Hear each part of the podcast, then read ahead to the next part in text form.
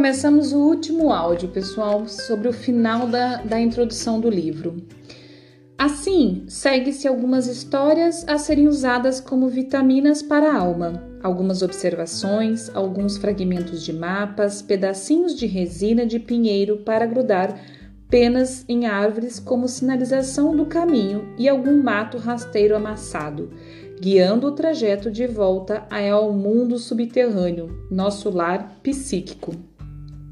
As histórias conferem movimento à nossa vida interior, e isso tem importância especial nos casos em que a vida interior está assustada, presa ou encurralada. As histórias lubrificam as engrenagens, fazem correr a adrenalina, mostram-nos mostram a saída e, apesar das dificuldades, abrem para nós portas amplas em paredes anteriormente fechadas, aberturas que nos levam à terra dos sonhos, que conduzem ao amor e ao aprendizado, que nos devolvem a nossa verdadeira vida de mulheres selvagens e sagazes. Histórias como Barba Azul nos dão ideia exata do que fazer a respeito do ferimento que não para de sangrar. Histórias como A Mulher Esqueleto revelam o poder místico do relacionamento e com, como o sentimento entorpecido pode voltar à vida e a ser um amor profundo. Os dons da velha Mãe Morte podem ser encontrados na personagem de Baba Yaga, Baba Yaga velha, velha megera selvagem. A bonequinha que mostra o caminho quando tudo parece perdido faz voltar à tona uma das artes femininas instintivas perdidas em Vasalisa, a Sábia.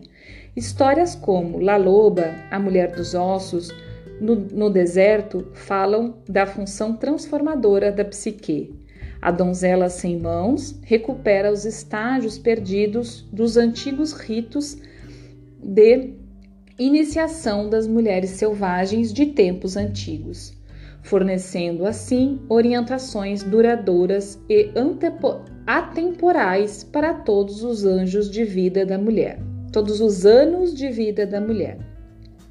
É nosso encontro com a mulher selvagem que nos leva a não limitar nossa conversa aos seres humanos, nossos momentos mais esplêndidos aos salões de dança nossos ouvidos apenas a música produzida por instrumentos feitos pelo homem, nossos olhos a beleza ensinada, nossos corpos as sensações aprovadas, nossa mente, nossas mentes aquilo a respeito de que todos já estão de acordo. Essas histórias apresentam um insight penetrante, a chamada da vida apaixonada, a chama da vida apaixonada, o fôlego para dizer o que sabemos a coragem de suportar o que vemos sem afastar os olhos, o perfume da alma selvagem. Este é um livro de histórias de mulheres, apresentada como marcos ao longo do caminho.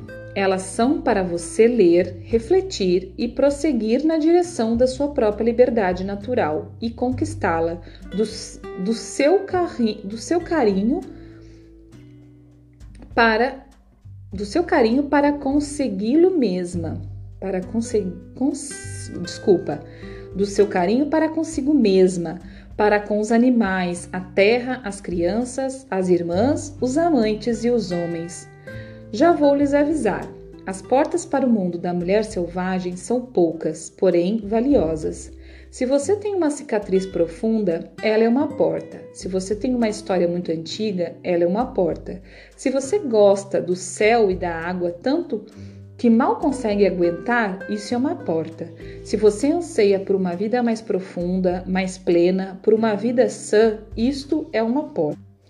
O material contido neste livro foi selecionado para lhe dar coragem, o trabalho é oferecido como um fortificante para aquelas que estão no meio do caminho, incluindo-se as que lutam em difíceis paisagens interiores, bem como as que lutam no mundo e por ele. Precisamos nos esforçar para permitir que nossa alma cresça naturalmente, até atingir sua profundidade natural. A natureza selvagem não exige que a mulher tenha uma cor determinada, uma instrução determinada, um estilo de vida ou classe econômica determinados. Na realidade, ela não consegue vicejar na atmosfera imposta do politicamente correto, ou quando é forçada a se amoldar a velhos paradigmas obsoletos. Ela viceja em visões novas e integridade individual. Ela viceja com sua própria natureza. Portanto, se você for introvertida ou extrovertida, uma mulher que ama mulheres, uma mulher que ama homens, uma mulher que ama a Deus ou todas as opções anteriores, se você, se você possui um coração singelo ou as ambições de uma amazona, se você está querendo chegar ao topo ou apenas levar a vida um dia após o outro, se você é animada ou triste, majestosa ou vulgar, a mulher selvagem lhe pertence. Ela pertence a todas as mulheres.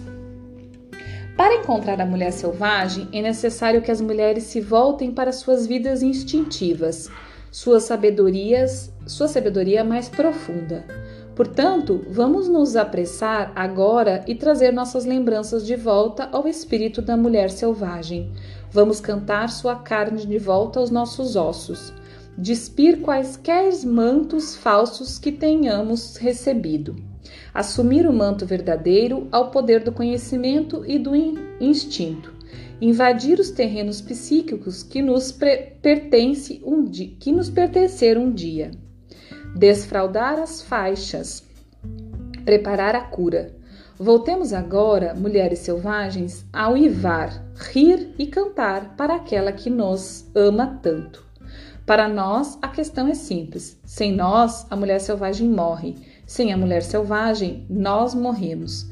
Para a verdadeira vida, ambas têm de existir. Pessoal, encerramos a introdução e nos vemos na sexta-feira. Nos falamos, nos vemos é, na sexta-feira no nosso primeiro encontro, certo? No grupo eu vou explicar sobre como você fazer um estudo desta introdução, tá bom? Muito obrigada se você escutou esses áudios até aqui e espero você lá no, no grupo. Um abraço.